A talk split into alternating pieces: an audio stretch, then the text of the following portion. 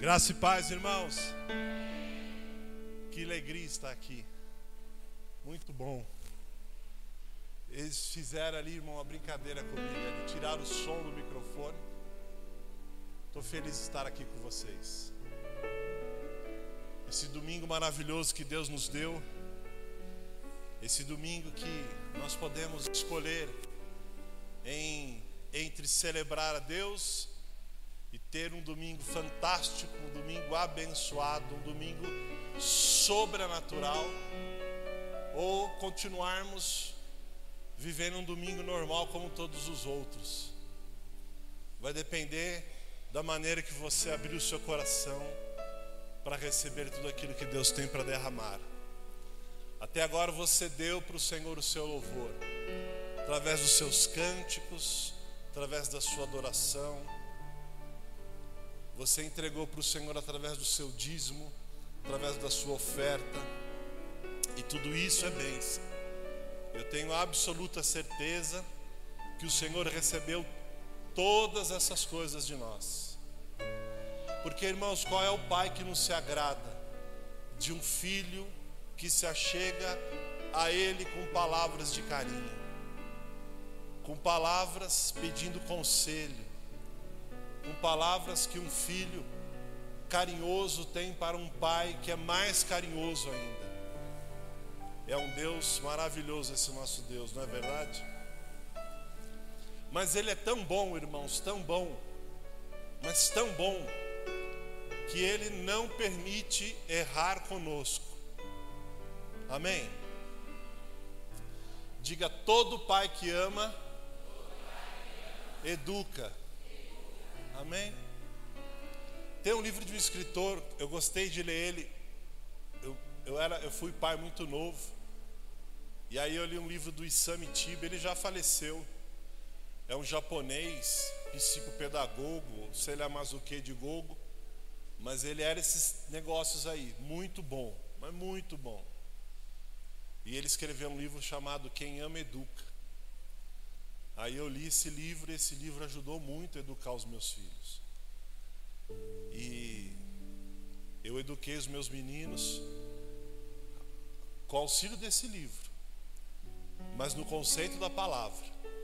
Mas o livro ajudou, porque o livro ensina e ele fala muito que o nosso amor ele não está demonstrado quando você compreende o erro do seu filho mas ele está demonstrado quando você educa o seu filho e essa, essa educação no amor, ela é independentemente de você passar a mão na cabeça dele.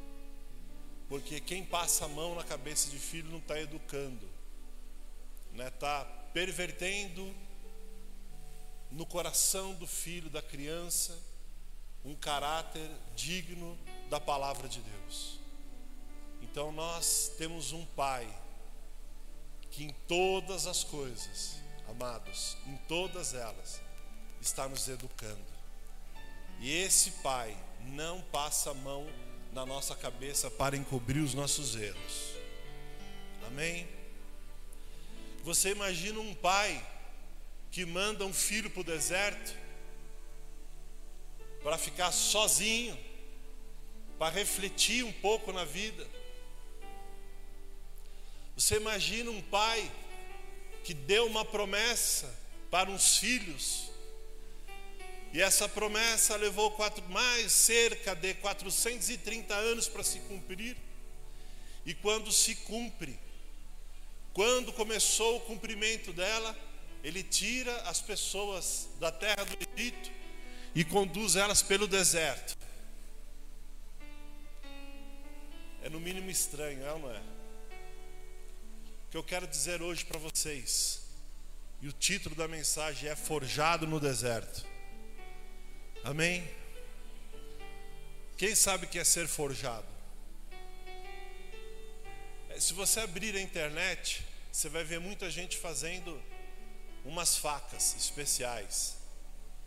E eles pegam umas ligas especiais de metal, de aço, melhor dizendo e derrete aquela liga e faz ali um, e faz ali um pedaço de metal e ali eles vão forjando aquela ali, aquele pedaço de metal, de, de ferro, de aço. E forge, forge, forge, forge. E vai dando toda a característica de uma faca. E aí você tem infinitas características de faca. Mas ele vai forjando aquela faca. E é assim, é no fogo e no mar, é no fogo e na marreta. É no fogo e na marreta. Em cima da bigorna, levando as marretadas e vai forjando. Depois que acaba tudo ali de formar, aí vai para o acabamento, vai para a lixa.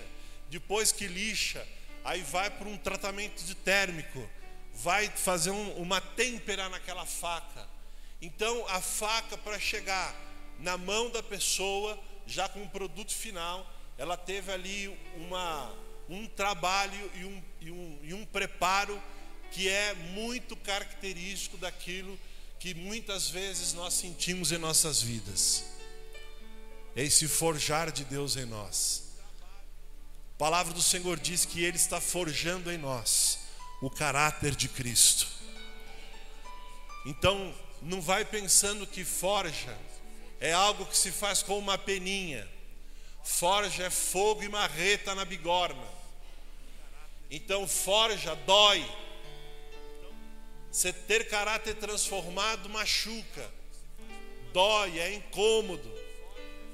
Se alguém te falar, você top, se alguém falar assim para você, ó, eu vou dar para você 100 milhões de dólares.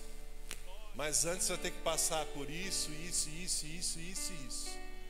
Você já começa a colocar ali uma avaliação. Peraí, deixa eu ver se vale a pena passar tudo isso para receber lá na frente esse dinheiro. Você começa a pensar. E tem muita gente que aceita, mas desiste. Porque não é fácil. Então vire para essa pessoa que está do seu lado. Diga: fácil não é. Mas Ele prometeu que nós conseguiríamos. Amém? Esse Jesus é lindo demais. Quando toda a escravatura foi abolida, e eu quero falar de deserto e não posso deixar de falar de escravos. Tá bom? Então presta atenção. Toda quando a escravatura foi abolida e todos os escravos tiveram liberdade, eu estou falando agora de, de escravatura recente. Eles não sabiam como fazer e lidar com a liberdade porque essa é a escravatura que nós lembramos mais. Mas desde que o mundo é mundo e os povos são povos, sempre teve os povos que dominaram outras nações. Sempre uma nação poderosa, um império poderoso, como o Império Otomani, que é o Império Turco, como o Império Grego, como o Macedônio, como o Império Persa, depois o Império Romano, o Império Grego, todos os impérios que existiram, todos eles, sem exceção, toda a nação que eles subjugaram, eles tomaram os seus povos como escravos. Escravidão, irmãos, não tem nada a ver com a cor da pele, é porque a última nação, o último continente que nós temos de memória de escravidão foi o continente africano. Então a gente acha que escravidão está ligada ao negro, mas não está ligada ao negro tão somente, está ligado a quem tem poder e a quem é dominado por este poder tirano. Você entende isso? Desde que o mundo é mundo, houve escravos, houve pessoas que dominaram e escravizaram pessoas. E hoje nós estamos aqui, irmãos, livres em Cristo, porque Jesus nos libertou da maior escravidão que o homem já viveu em todos os tempos de sua vida, porque a maior escravidão que o homem viveu foi ali conquistada por ele mesmo no jardim do Éden. Quando ele vendeu a sua liberdade para poder ser e parecer com Deus. O mesmo pecado que tinha no coração de Satanás quando ainda ele era regente nos céus. Foi com esse mesmo pecado que ele tentou o coração de Eva e de Adão para se parecer com Deus, mas não se parecer no caráter, se parecer no poder. Você está comigo? Quando Jesus nos chama para se parecer com Ele, Ele está nos chamando para se parecer, não na fisionomia, mas no seu caráter. O maior domínio maligno que gerou a maior escravidão de todos os tempos e que perdura até o dia de hoje é a escravidão do pecado. Mas a Bíblia diz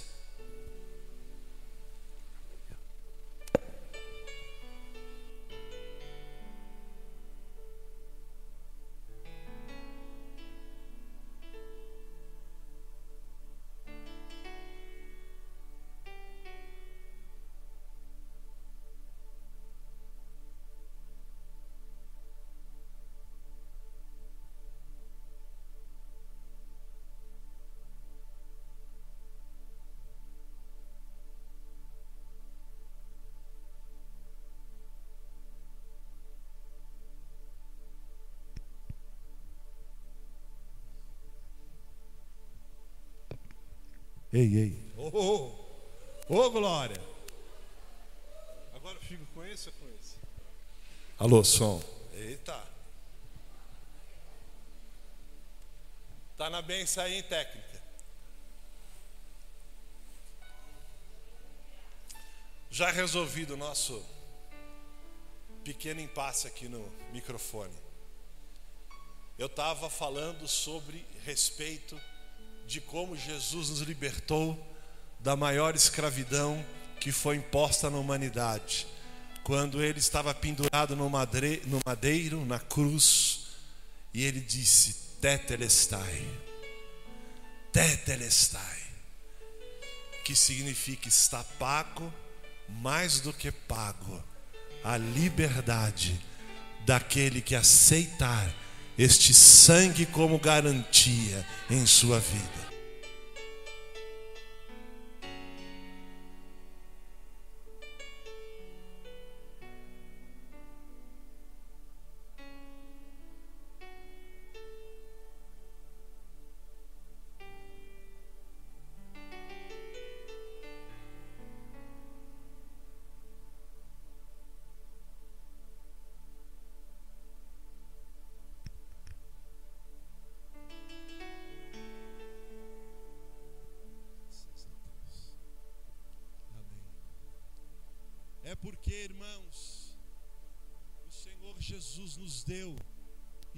Capacitou para sermos filhos dele. Só que sabe, essa história começa a ser forjada quando Deus tira o seu povo. Então aconteceu isso com o povo de Deus quando o Senhor os tirou do Egito. Levou uma geração para ocorrer a mudança de pensamento. Tendo em base o texto do apóstolo Paulo à igreja de Romanos, capítulo 12, onde ele diz que nós devemos nos transformar pela renovação que há na palavra, no Verbo vivo. Jesus é a nossa renovação, irmãos. Jesus é o Verbo de Deus. Ele é aquele que nos renova, Ele é aquele que consegue renovar os nossos pensamentos. Muitas vezes nós aprendemos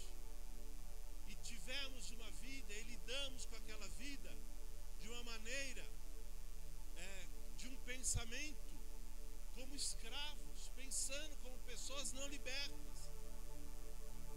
Mas hoje, que somos libertos, ainda assim muitos de nossos pensamentos, ainda que estamos libertos, muitos de nossos pensamentos são pensamentos de escravos pensamentos que nos limitam. Deixa eu ler um texto com vocês em Atos capítulo 13. Atos 13, alguns versículos, o 16 até o 19.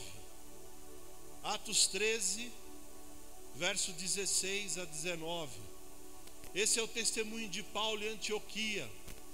Ele estava naquela hora falando com alguns judeus.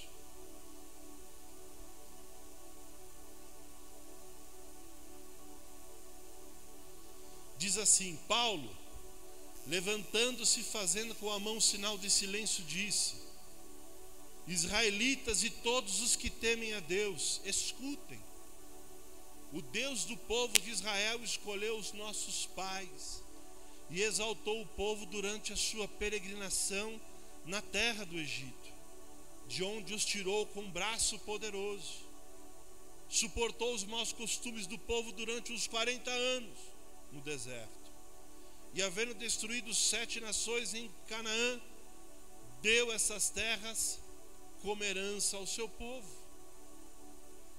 Lá em Deuteronômio, capítulo 7, nós vamos ler o que eu acabei de ler aqui em Atos 13. Era Paulo falando o que já havia acontecido, amém? Agora eu vou falar o que Deus tinha prometido que ia acontecer, amém? Porque é muito fácil a gente olhar para a nossa vida, para a vida que ficou para trás, e perceber as bênçãos e os livramentos que Deus nos deu, sim ou não? Você glorifica a Deus por isso. Como Deus foi bom comigo em tal situação. Em tal ano Deus operou poderosamente na minha vida. Olha, me livrou. Quantos testemunhos que nós temos aqui, irmãos?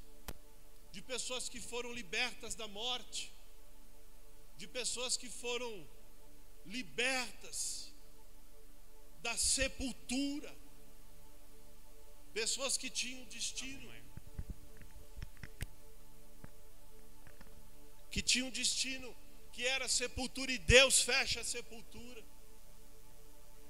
Quantos livramentos Deus tem nos dado? Quando eu era garoto, eu estava indo para minha casa, já era um pouco tarde, talvez uma da manhã. Eu estava numa festinha, estava indo sozinho. E aí eu estava passando ali em frente, acho que era uma meia-noite mais ou menos. Estava passando até em frente um centro de umbanda. E ali em frente esse centro, veio um rapaz e falou assim: Ô, empresta o isqueiro para mim. Eu falei assim: Eu não tenho. Então me dá esse relógio aí. Eu falei assim: Eu não vou te dar meu relógio. E ele, quereu, ele quis me assaltar. Quando ele veio para cima de mim, eu já dei um. Porque o Mike Tyson, irmãos, ele era muito famoso. E eu me inspirei no Mike Tyson e já deu um jab nele.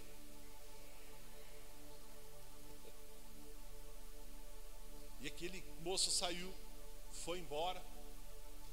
Aí eu estava ali conversando, aí gerou um pessoalzinho assim que estava ali. E aí daqui a pouco ele veio correndo, eu estava olhando assim o pessoal. Ele deu um grito quando eu olhei, ele era baixinho, e todo baixinho é folgado. Com exceção do meu amigo. O senhor, é, o senhor é um amor. As pessoas te compreendem mal, meu pastor. O senhor é um doce. Daí, ele, quando eu virei, ele pulou, bateu, ele deu uma cabeçada aqui no meu queixo. Eu tenho um corte até hoje. Eu lembro desse rapazinho. Deu uma cabeçada na cabeça, eu fui para trás, mas não caí, irmãos. Porque eu não era uma guila, não. Aguentava. E aí a gente teve aquela. Eu dei mais um soco nele.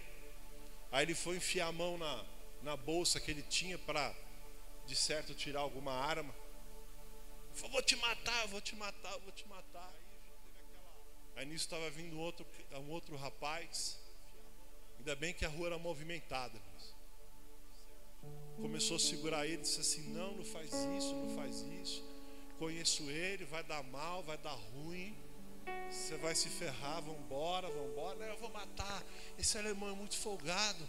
Eu falei assim para ele, cara, você que quer me roubar, bicho? Eu sou folgado. E o outro cara segurando ele. E aí eu tinha muitos amigos que frequentavam aquele centro de Umbanda.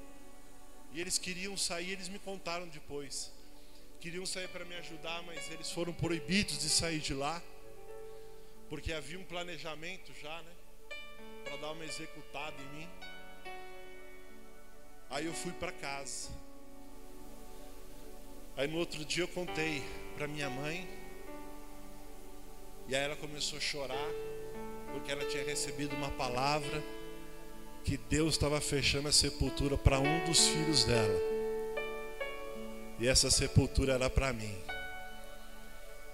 Mas posso te falar, quando Deus tem um projeto, irmãos, e Ele tem um projeto na sua vida, o diabo pode até tentar, você pode nem perceber, mas que Jesus já te guardou de tantas coisas, isso Ele já fez.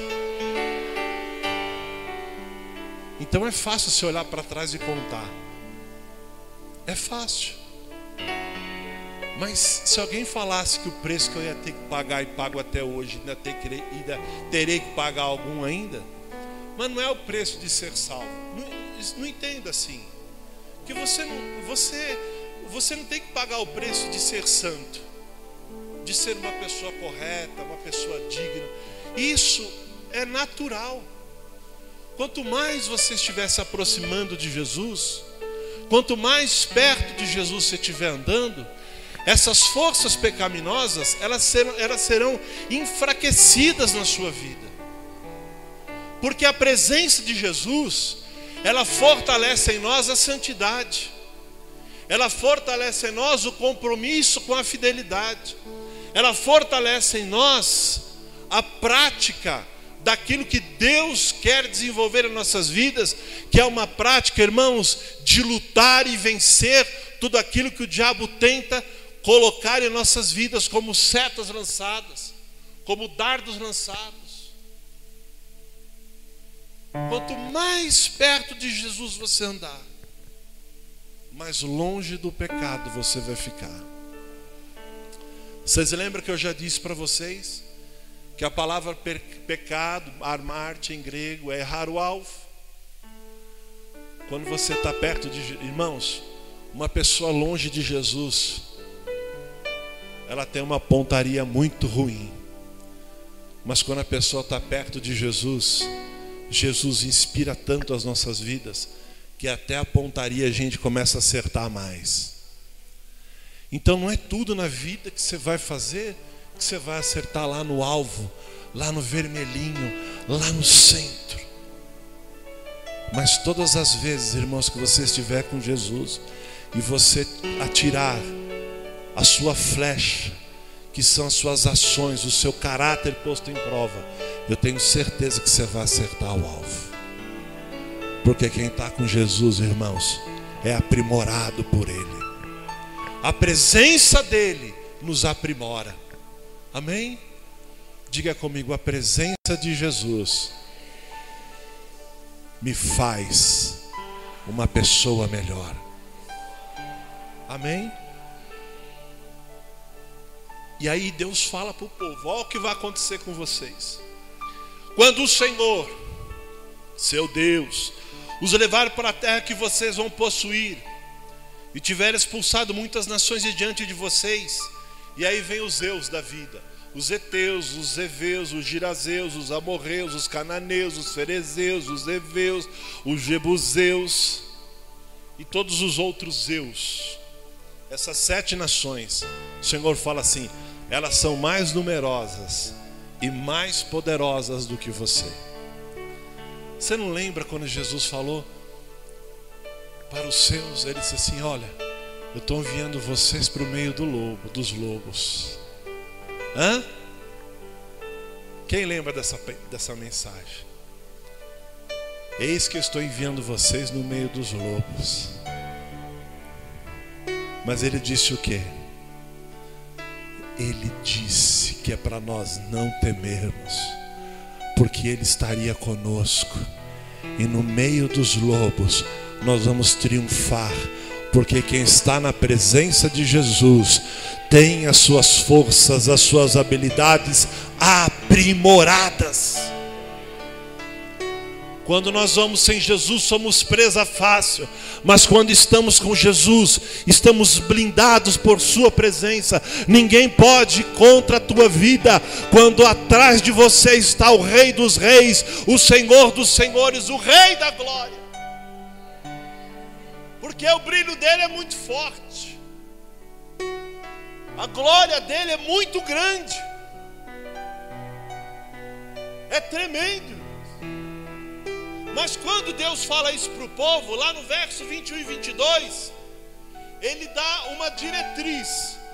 Como vencer esses gigantes que são mais numerosos e poderosos que vocês? Ele fala: primeira diretriz, não fiquem apavorados diante deles. Amém? O Senhor te diz: não temas de diante do seu inimigo. E ele diz mais: vou terminar, continuar o versículo, porque o Senhor, vem a segunda diretriz, seu Deus está no meio de vós. Diga: o Senhor está no meu meio, o Senhor está em nosso meio. Aleluia. Continuando o versículo: Deus grande e temível, o Senhor, terceira diretriz, seu Deus expulsará estas nações, pouco a pouco de diante de vocês. Vocês não poderão destruí-las todas de uma só vez, para que as feras do campo não se multipliquem contra vocês. Pergunto para vocês: o povo fez isso? Quando foi para o deserto? Ouviu essa promessa? Obedeceu essa diretriz? Sim ou não? Não. Ficou vagando no deserto quantos anos? 40 anos. Por quê? Porque eles foram, a geração do Egito morreu no deserto. Porque eles eram, irmãos, acostumados a receber o mínimo para a sobrevivência. Os egípcios davam o mínimo para eles: dava comida, dava a água e nada mais, e um pouco de descanso. Eles não eram acostumados a plantar e colher. Eles não eram acostumados a conquistar a sua comida, a caçar, a plantar, a ver o trabalho de suas mãos prosperarem. Eles eram acostumados a trabalhar duramente e no final do dia receber uma porção de comida e de água para poder sobreviver. Porque isso escraviza as nossas vidas é quando nós ficamos na dependência e na espera de bênçãos chegarem em nossas vidas. Mas a Bíblia diz que as bênçãos elas vão atrás, elas seguem aqueles que creem. Você entende essa palavra? Quando você está no caminho, irmãos, quando você está no seu caminho, as bênçãos do Senhor estão percorrendo em sua direção mas elas não vão chegar em quem não está fazendo nada. No deserto, irmãos, não é lugar de cruzar o braço. No deserto é lugar de enfrentamento. O deserto é lugar de confronto. O deserto é lugar onde que você vai enfrentar os maiores medos da sua vida. Os maiores gigantes estão ali. Os maiores problemas estão ali. As maiores provas estão ali no deserto. E Deus nos envia no deserto muitas vezes para enfrentarmos os nossos maiores desafios. E é no deserto que se enfrenta. Porque no deserto você está sozinho, meu irmão. Sabia disso? No deserto você está sozinho ao exemplo de Jesus.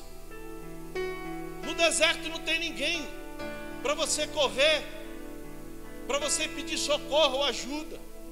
Ou ali você confia em Deus, ou ali você morre e padece. Mas digo, o Pai tem um plano.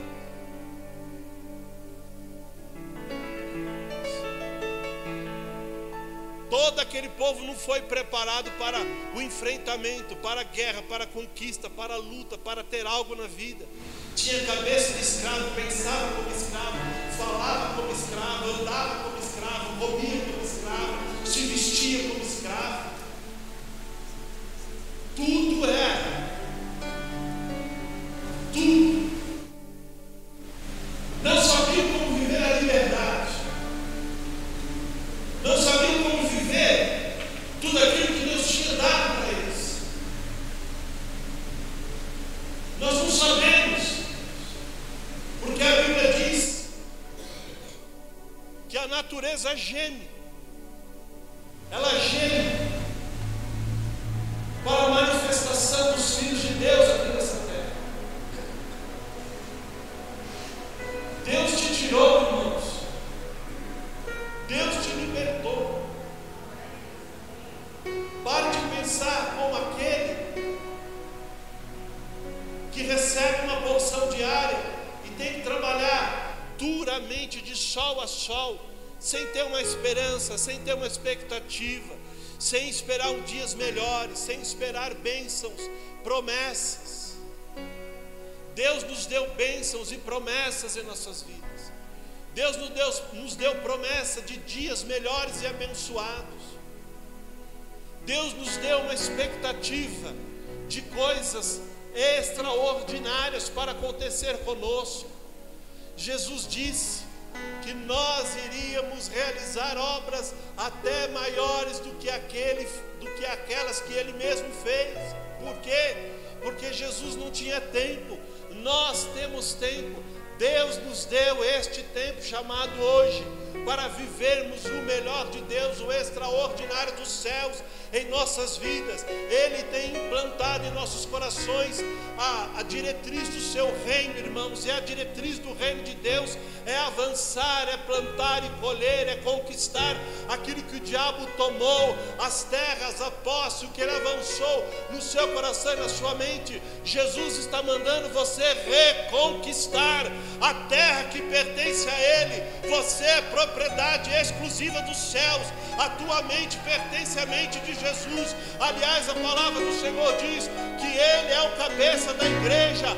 Nós temos a mente de Cristo, irmãos. Não aceite a dominação da escravidão do pecado na tua mente, no teu pensar, mas acredite, creia na palavra que diz que Jesus é a tua redenção, que Ele pode aquilo que você não conseguir, Ele vai conseguir, irmãos, por quê? Porque é Ele quem nos capacita, é Ele a nossa sombra, Ele é a nossa água, Ele é o pão que desceu do céu, aquele que come de Jesus não tem mais fome, aquele que bebe dessa água não tem mais sede, você está comendo e bebendo da água, você não precisa de porção por troca nenhuma, Jesus é a tua suficiência, Ele é a tua suficiência, aleluia.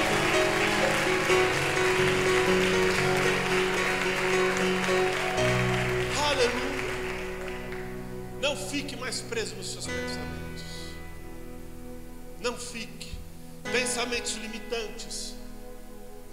Você não pode comer manga com leite, porque manga com leite te mata. Mata nada, irmão. Chega em casa, pega um leitinho bem gelado, aquela manguinha madura, corte ela, põe meia forminha de gelo, coloque lá açúcar ou adoçante, ou nenhum dos dois, bate, liquidifica Chega em casa, toma, dá glória a Deus e diz: Jesus, obrigado. Abençoe pastor Eli, porque eu estou tomando suquinho de manga com leite hoje. Comeu? Ah, se comer não pode tomar banho, irmão. Come e vai tomar banho, você não vai morrer, não. Pode comer e tomar banho. Deixa dessas crendices. Pense livre. Não tenha crenças limitantes. Amém? Amém? Deixa eu te dizer uma coisa. Toda situação adversa na sua vida não são frutos de pecado, são frutos de desobediência. Você está entendendo? O Senhor falou que nós somos tentados, irmãos, pelo nosso próprio pensamento. É aquilo que você pensa. Pare de pensar limitadamente. Pare de pensar no aqui e agora. Comece a pensar no amanhã. Amém? Comece a pensar lá adiante. Mas peraí, por que, que eu vou fazer isso agora? Se eu fizer isso aqui, eu vou me prejudicar. E vai mesmo. Quantas vezes, irmãos, eu estava fazendo coisas e o Senhor falou assim: não faça isso.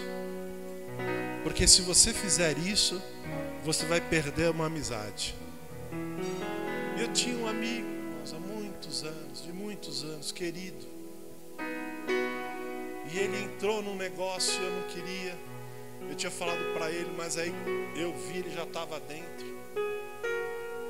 E aí eu, querendo ajudá-lo, me envolvi na situação. E o Senhor já tinha falado para mim: não faça isso porque você vai perder o seu amigo. Foi dito e feito, irmãos. Perdi a amizade dele. Eu fiquei com muita raiva dele no momento. Passou, eu não tenho mais. Ele também não tem mais. Mas não tem mais amizade. Se a gente se encontrar, vai conversar, vai tudo, mas não tem mais amizade. Não é mais a mesma coisa. Quando Deus fala no teu coração, irmãos, e traz um peso nele para não fazer, não faz. Aprenda a dizer não. Quem disse que dizer não é errado? Tem muita gente, irmãos, dizendo sim quando tinha que dizer não. E tem muita gente dizendo, dizendo não quando tinha que dizer sim. Você tem que pensar direito quando você vai acender luz verde e quando você vai acender luz vermelha. Diga aqui não. Ou pode seguir. Pare de ter pensamentos limitantes, crenças limitantes. Porque o escravo, irmãos, não suporta o deserto. Se você entrar no deserto com mentalidade de escravo, o deserto vai engolir você. Que no deserto não tem suprimento. Eu já disse, você não planta nem pesca, nem colhe, nem nada. No deserto não tem esperança. Por quê? Porque todo lugar que você olhar para o deserto, todo lugar, todos 360 graus, você vai ver areia. E quando você vê areia, irmãos, areia fala de infertilidade. Diga deserto. É um lugar infértil. Você nunca vai ter nada do deserto. Aquele povo tinha o maná e a água que saía da rocha e as cordonizes que vinham de vez em quando, pela misericórdia de Deus e pelo suprimento de Deus. Mas é só isso, irmãos. Deserto é lugar onde Deus forge. Amém. Diga comigo: no deserto não tem promessa cumprida. Sabe por quê? Porque a tua promessa está depois do deserto. A tua promessa está depois do deserto. Amém. No deserto, Jesus, Jesus entrou cheio. Pleres, a palavra grega pleres, ele entrou completo. Ele foi levado pelo Espírito completo no Espírito. Completo. E a Bíblia diz lá em Lucas 4, quando ele está saindo do deserto, a Bíblia diz, ele, mas quando ele sai do deserto, ele sai no dunamis, ou seja, ele sai no poder, na habilidade do Espírito Santo. Você entra cheio de esperança no deserto. Você entra, irmãos, acreditando que Deus é um Deus que transforma a sua vida. Mas se você não deixar o deserto te vencer, você não vai sair de lá completinho, não. Você vai sair de lá no poder, é no dunamis, é na habilidade do Espírito Santo na tua vida. É isso que acontece. O diabo tentou escravizar a mente de Jesus. O servo entra no deserto e perde, mas o filho entra no deserto e vence.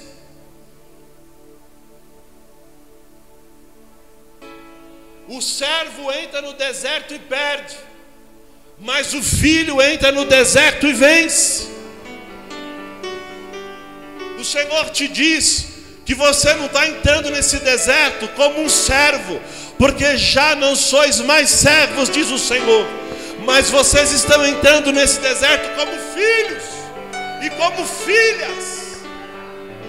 E quando você entra como filho, com o pensamento de filho, sabendo que Deus é o teu pai, Ele é o teu provedor, Ele é o teu ajudador, Ele é o teu Deus, você vai vencer o deserto, sabe por quê?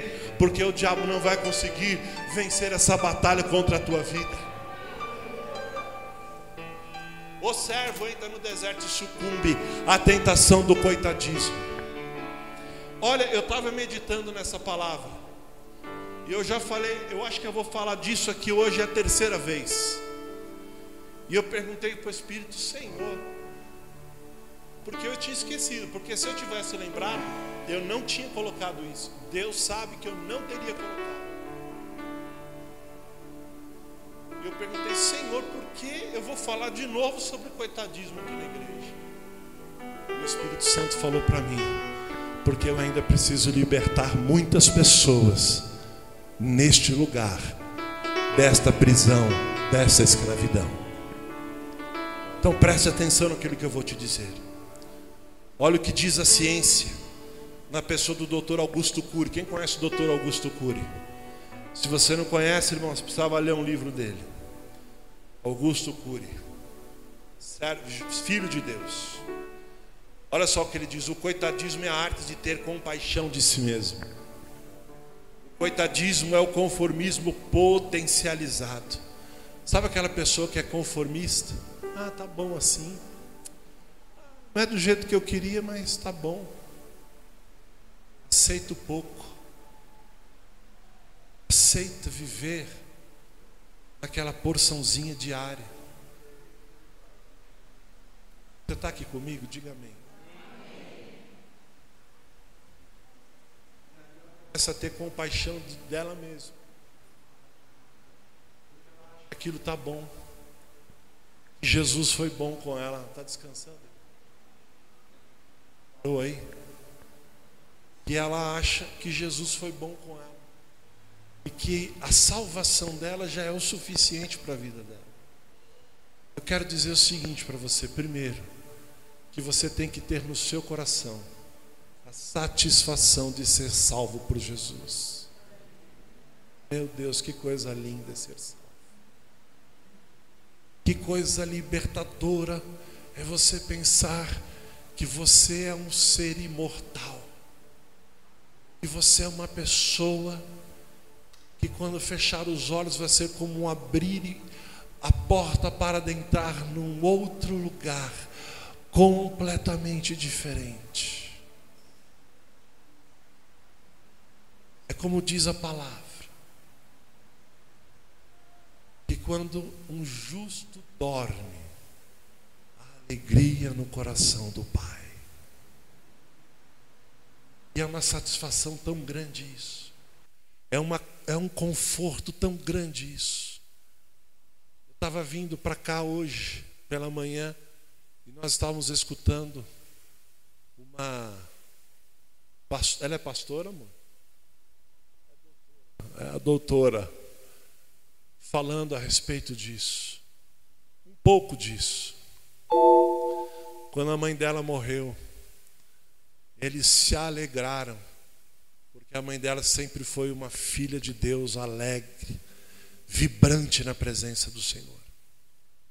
Mas eu não quero tocar nesse assunto, eu quero apenas mostrar para vocês: tenha satisfação na salvação que Jesus deu.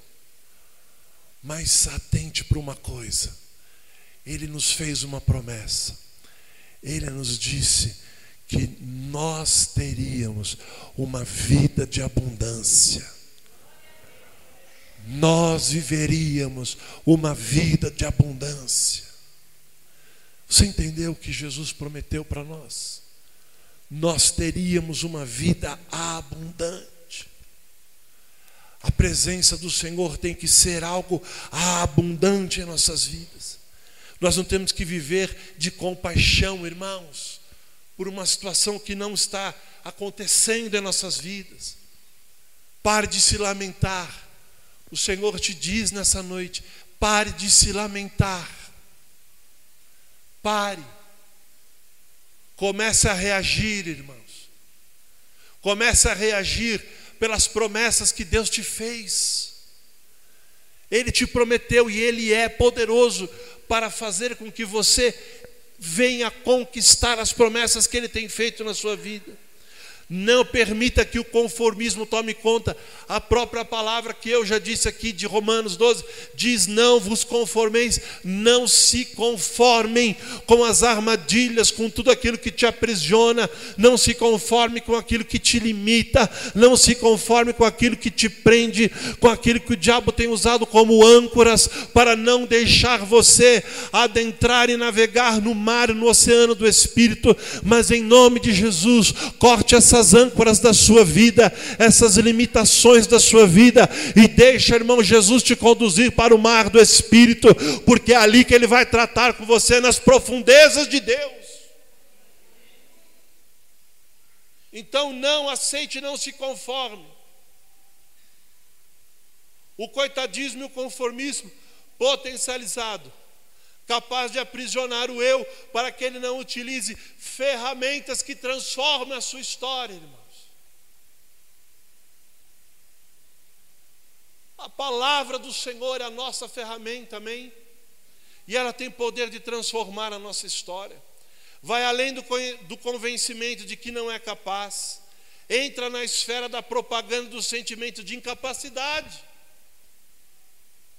E ele é o rei do marketing. Nós somos influenciados o tempo todo pela televisão. Pode ver, quando vem uma receita que é, fica famosa, que passa na televisão, você vai no outro dia no mercado. Quando a Ana Maria passa uma receita ali boa, de qualquer legumes, de berinjela, você vai lá no mercado comprar berinjela. Se você demorar muito, quando você for, já acabou a berinjela. Aí você pergunta lá para o rapaz: por que acabou a berinjela? Por que, que eu sei disso, irmãos? Eu sei porque um dia eu fiz isso. Eu fui comprar um negócio que eu vi, na... eu falei: eu vou fazer isso daí. Fui para o mercado. Quando eu cheguei lá, tinha acabado. Aí eu fui falar com o rapaz lá que pesa, lá, o seu João, meu amigo ele fala assim para mim: Eu fico admirando você, meu amigo. Você todo dia vem aqui no mercado, tá do mesmo jeito. Aí eu falei assim para ele: É porque eu tenho Jesus, irmão. Eu acordo sempre do mesmo jeito, feliz. Ele falou: Deve ser mesmo, viu? Ser sempre do mesmo jeito. Aí eu perguntei para ele: Por que, que acabou, não veio? Ele falou assim: Veio. Mas hoje foi embora, rapaz. Ele falou assim para mim: É interessante que tem dia que só sai um negócio. Aí eu falei assim para ele: Mas sabe por quê? Porque passou na receita lá na televisão. Que hoje é ter isso aí, por isso que a mulherada vai e compra para fazer em casa.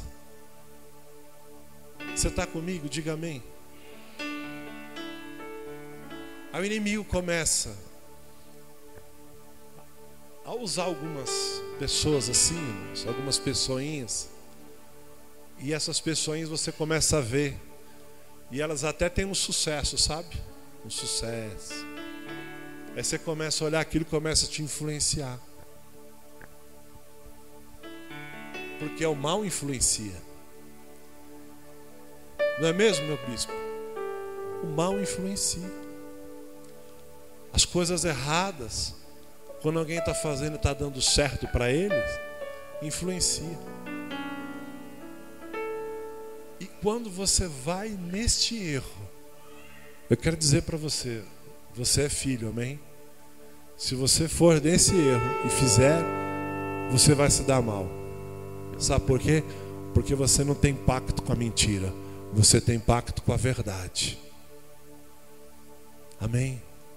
Eu profetizo isso na sua vida. Você não tem pacto com a mentira, você tem pacto com a verdade. Tudo que for mentira na sua vida, não vai prosperar. Não adianta se aliar com a mentira, com o erro, com o engano. Não se alie a isso. Em nome de Jesus. Fique na sua, sendo, como dizem por aí, um otário, um trouxa, um bobão, uma bobona, que não quer ganhar dinheiro, que não quer se dar bem. Fique assim, porque aquilo que é teu está guardado em Jesus. O salário do pecado é a morte. E você não tem morte reservada para você, você tem vida reservada para você. Então se coloque no seu lugar. E saiba que a morte não é para você, o que é para você é a vida. Espera no Senhor e Ele vai estabelecer a tua vida, porque você já está firmado numa rocha que não se abala. Creia, espere, suporte. Aleluia. Não deixa a propaganda do inferno tomar conta da sua vida. O coitadismo faz marketing de suas crenças ideais, impotências, limitações. Não tem vergonha de dizer: eu sou um derrotado, não faço nada para dar certo, não tem solução para mim. E aí vem uma frase, essa frase, quem diz muito é adolescente. Ninguém gosta de mim. Sim ou não? Sabia que tem muita adolescente espiritual? Tem muita gente espiritualmente falando que está na adolescência, irmãos. Está achando que nem Jesus gosta mais dela. Porque acha que coisa ruim é do diabo e coisa boa só vem de Deus. Deixa eu explicar isso melhor. Nem tudo de ruim que acontece na sua vida é o diabo. E nem tudo de bom que acontece na sua vida vem de Deus. Sim ou não? Tem muita coisa boa que o diabo promove, mas é uma armadilha para te pegar. E tem muita coisa que você acha, tem a aparência de estar tá ruim ali, de ser uma desgraça, mas é isso que vai salvar a tua vida. Você está aqui comigo? Digo, meu pai, digo, meu paizinho faz tudo certo. Tudo certinho. Amém? E Ele faz. Posso te falar uma coisa? Por que, que o inimigo tenta colocar isso na sua vida? Sabe por quê? Porque ele é capaz de ver em nós a nossa potencialidade. Aquilo que você não consegue enxergar em você, o inimigo já consegue enxergar em você. Por que isso, pastor? Porque ele é milhares e milhares e milhares de anos mais velho do que você. Ele já observa a raça humana há milhares de anos. Então ele é especialista no ser humano. Sim ou não? Não brinca com ele não, hein? Ele sabe como preparar uma armadilha. Mas sabe por que, que ele faz isso com você? Ele tenta, porque ele já consegue enxergar um potencial poderoso de Deus na sua vida. Um notável potencial de Deus na sua vida. Mas que muitas vezes ele vai tentar você fazer jogar no lixo. Vai fazer você incorporar um papel dramático, autopunitivo um papel de fracassado. Tem muita gente se auto-punindo, irmãos. Um montão de pastores se suicidando porque não conseguem enxergar o sucesso. O sucesso não é a quantidade de pessoas que estão na igreja. O sucesso dele é a quantidade de tempo que ele tem com o Criador, com Deus, em oração, em palavra. O sucesso na sua vida não está medido naquilo que você conquistou através dos seus esforços, estudos e trabalho. O teu sucesso está quanto mais você está se parecendo com o teu mestre. Esse é o nosso verdadeiro sucesso. É se parecer cada dia mais com Jesus. Digo, o maior sucesso é parecer cada dia mais com Jesus. Irmão, vire para essa pessoa linda que está do seu lado. Diga assim: Eu vejo Jesus em você.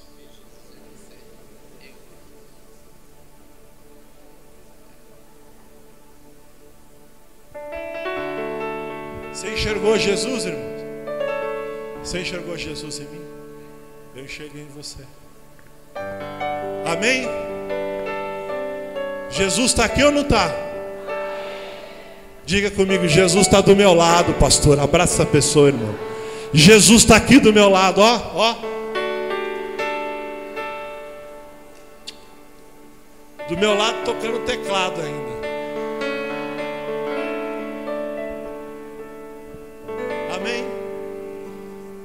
Jesus está aqui. Nada é tão violento contra si mesmo. Nem todo conformista e coitadista, mas todo coitadista é um conformista, irmãos, porque o coitadismo demonstra no seu complexo de inferioridade as suas miserabilidades, porque usa sutilmente e às vezes inconscientemente a sua miséria para que os outros gravitem, irmãos, em sua órbita. Ele quer que todo mundo tenha pena dele, compaixão dele. Você conhece gente assim? Não levante a mão, não, irmãos.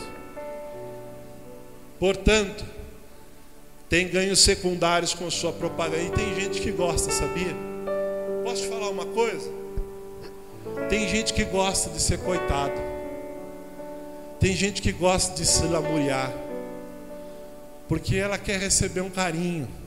A pessoa é tão carente, tão carente, que ela fala de uma forma tão coitada de uma forma tão coitada para receber. Por exemplo, você chega perto da Líbia, você fala alguma coisinha, ela já vem te abraça. Oh, meu amigo, não fica assim. Às vezes você tem uma carência. Às vezes a pessoa tem uma carência e ela fala aquilo porque ela quer um abraço, ela quer uma palavra para a vida dela. Mas se você, é dessa, se você é essa pessoa, não precisa levantar a mão. Se você é essa pessoa, Deixa eu te dizer uma coisa. Jesus manda te dizer que você é a menina dos olhos dele. Que você é a coroa que ele reservou. Que você é a primícia dele, o amor da vida dele. Que você é a coisa mais importante e que ele manda te dizer que se fosse para morrer somente por você, ele viria nesse mundo e morreria somente por você. Mas você não é uma coitadinha, não. Você não é um coitadinho, não. Você é amado e querido de Jesus. O teu nome está escrito no livro. Já tem uma pedra branca com um novo nome escrito para você. Você tem um lugar que está sendo preparado para você morar. Você não é coitado, não. Você é um filho amado, querido. Aleluia. Mude isso, irmãos.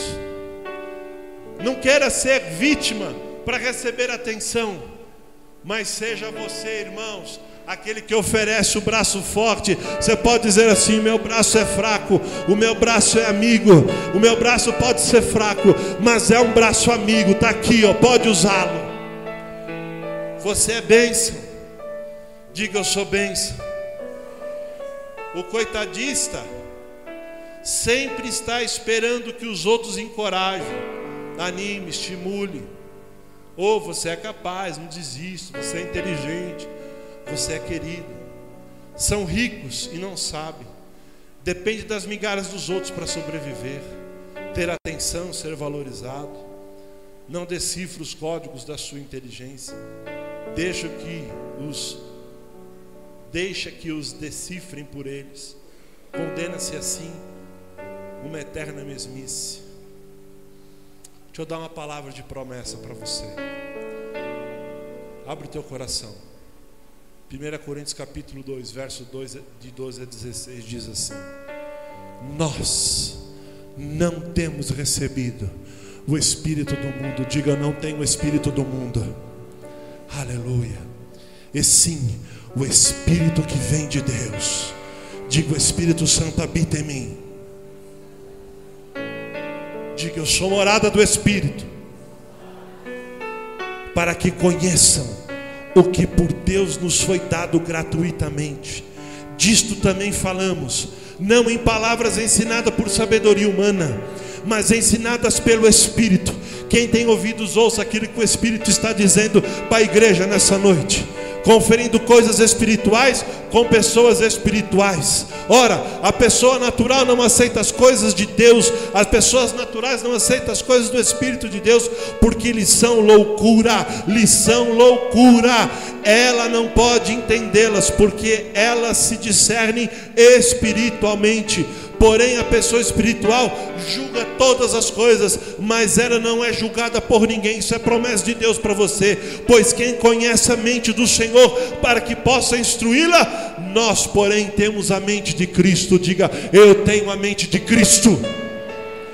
Aquilo que eu não sei fazer, a mente de Cristo que está em mim, sabe fazer. Você já tem tudo que você precisa, irmãos. Você já tem tudo que você necessita, minha amada.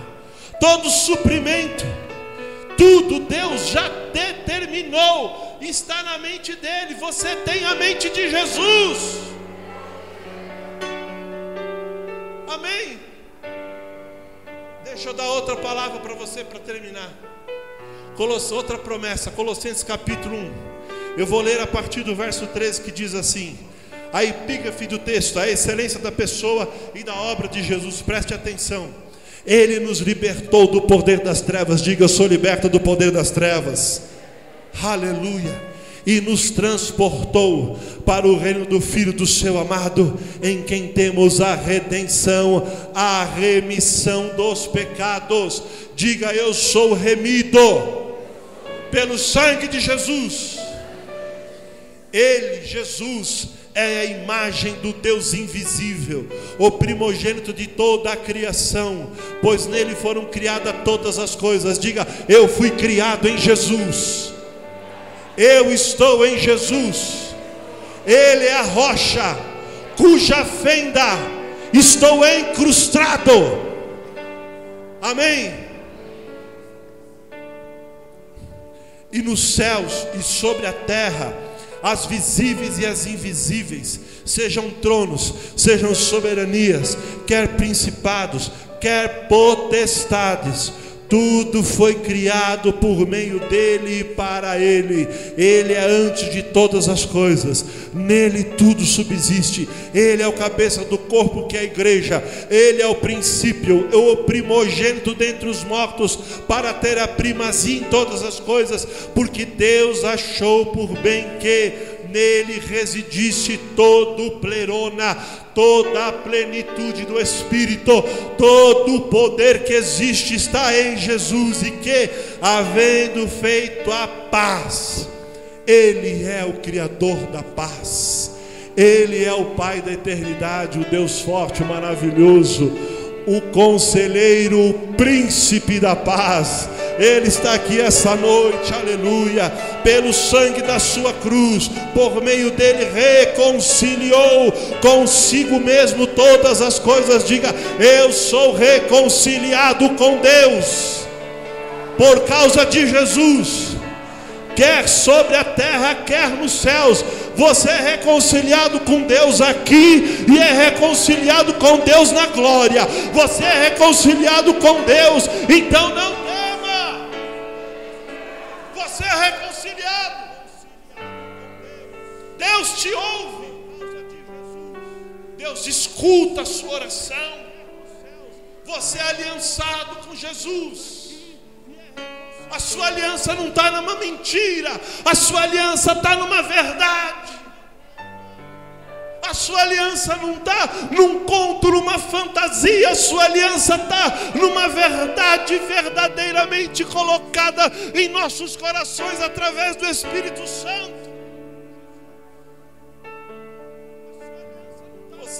Vai morrer nesse deserto, sabe por quê? Porque Deus tem uma aliança com você, aleluia.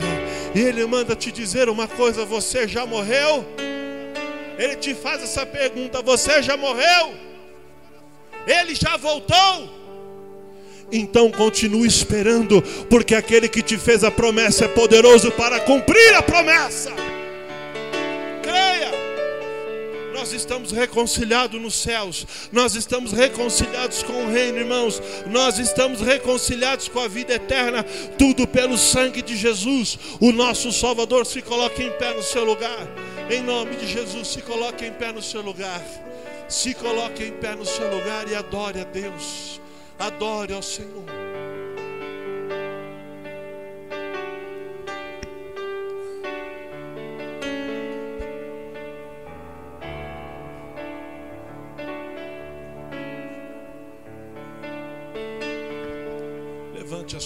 E adore a Deus. Cante esse louvor agora. Tudo que Jesus É teu esse louvor. Palavra profética. É direito nosso, é nossa herança. Diga é minha herança. Todas as bênçãos de Deus para nós. Tome posse. Tomamos posse, é nossa herança. Toda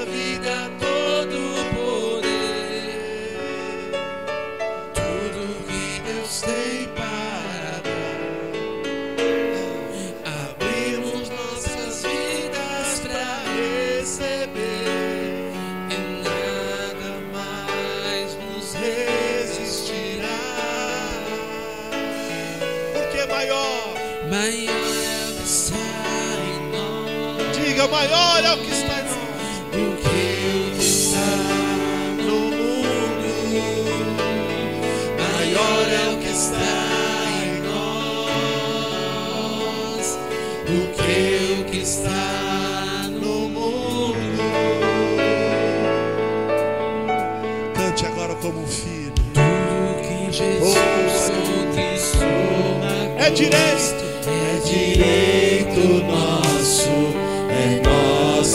Enche o peito para cantar. Todas as bênçãos de Deus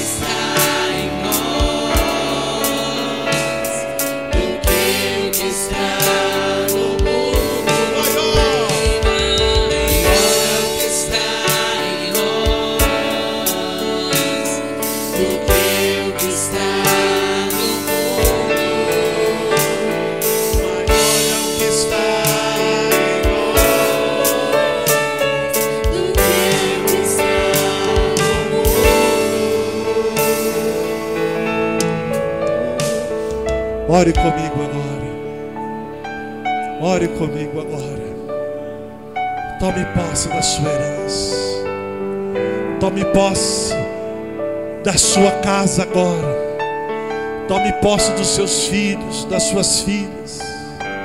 Tome posse do seu marido. Tome posse da sua esposa. Tome posse de uma vida abundante. Tome posse dos recursos que Deus tem preparado para a tua vida. Tome posse dos contratos que Deus tem preparado para a tua vida. Tome posse dos milagres que Deus tem reservado para a tua vida. Tome posse agora da cura que Jesus tem reservado para você. Tome posse agora da alegria. Tome posse agora da satisfação que Jesus estende hoje para a tua vida. Tome posse, é herança sua, é direito nosso, é teu direito, porque você tem aliança, você é filho.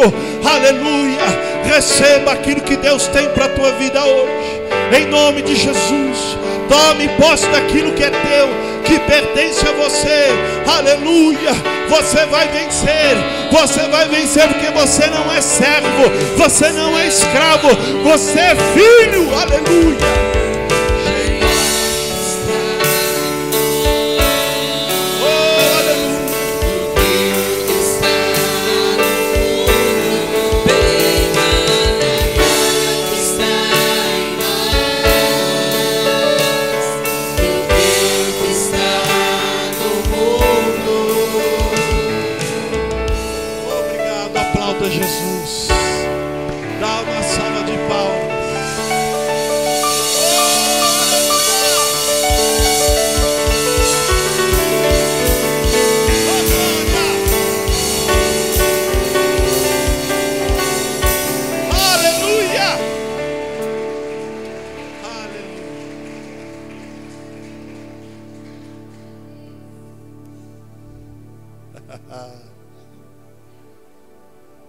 Vale a pena ou não vale ser forjado? Amém?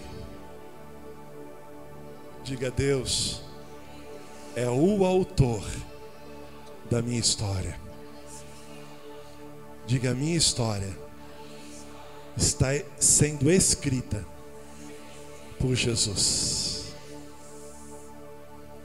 Diga, Jesus é o autor e consumador da minha fé. Ele é tudo, irmãos. Ele é tudo, irmãos. Deixa eu dizer uma coisa para você, bonitão. Deixa eu falar uma coisa para você, bonitona. Jesus te ama. E Ele quer andar com você. Ele quer que você tenha uma experiência com Ele. Ele quer andar lado a lado com você. Para você aprender dele. A Bíblia diz: lançai, Ele mesmo falando, sobre mim o vosso jugo e o vosso fardo.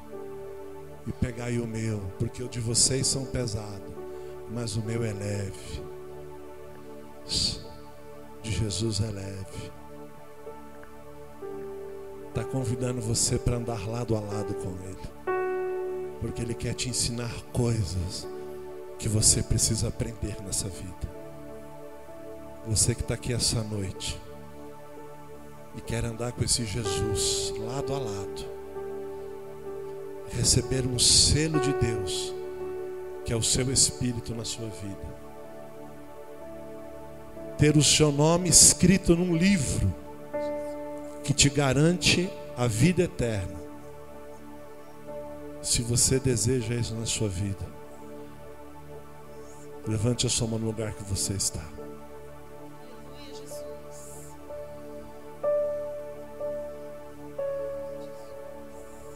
Aleluia. Você que levantou a sua mão, deixa ela levantada.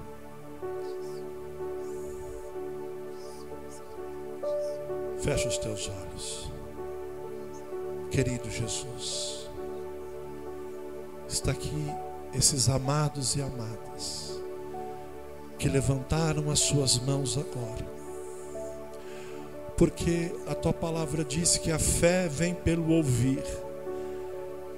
De sorte o ouvir de sua palavra. Eles ouviram a sua palavra nessa noite. E o coração deles encheu de fé e a tua palavra diz que sem fé é impossível te agradar. Então eles estão com as mãos levantadas e estão agradando o teu coração. Eu lhe peço, Senhor Jesus, abençoe essas vidas, que eles venham ter nesses próximos dias a maior experiência da vida deles, a experiência de ter uma troca de fardos, de ter uma troca de jugo e aprender do Senhor que é manso e humilde. Eles vão aprender dos céus princípios poderosos. E eu quero declarar que serão dias de milagres, de provisão, dias de esclarecimento, dias de clareza, de revelação da tua palavra. Eu profetizo isso na vida dos teus filhos e filhas nessa noite em nome de Jesus. Amém. Aplauda Jesus porque Ele é bom. Obrigado, Jesus. Tu és bom. Amém. Faça assim com a sua mão.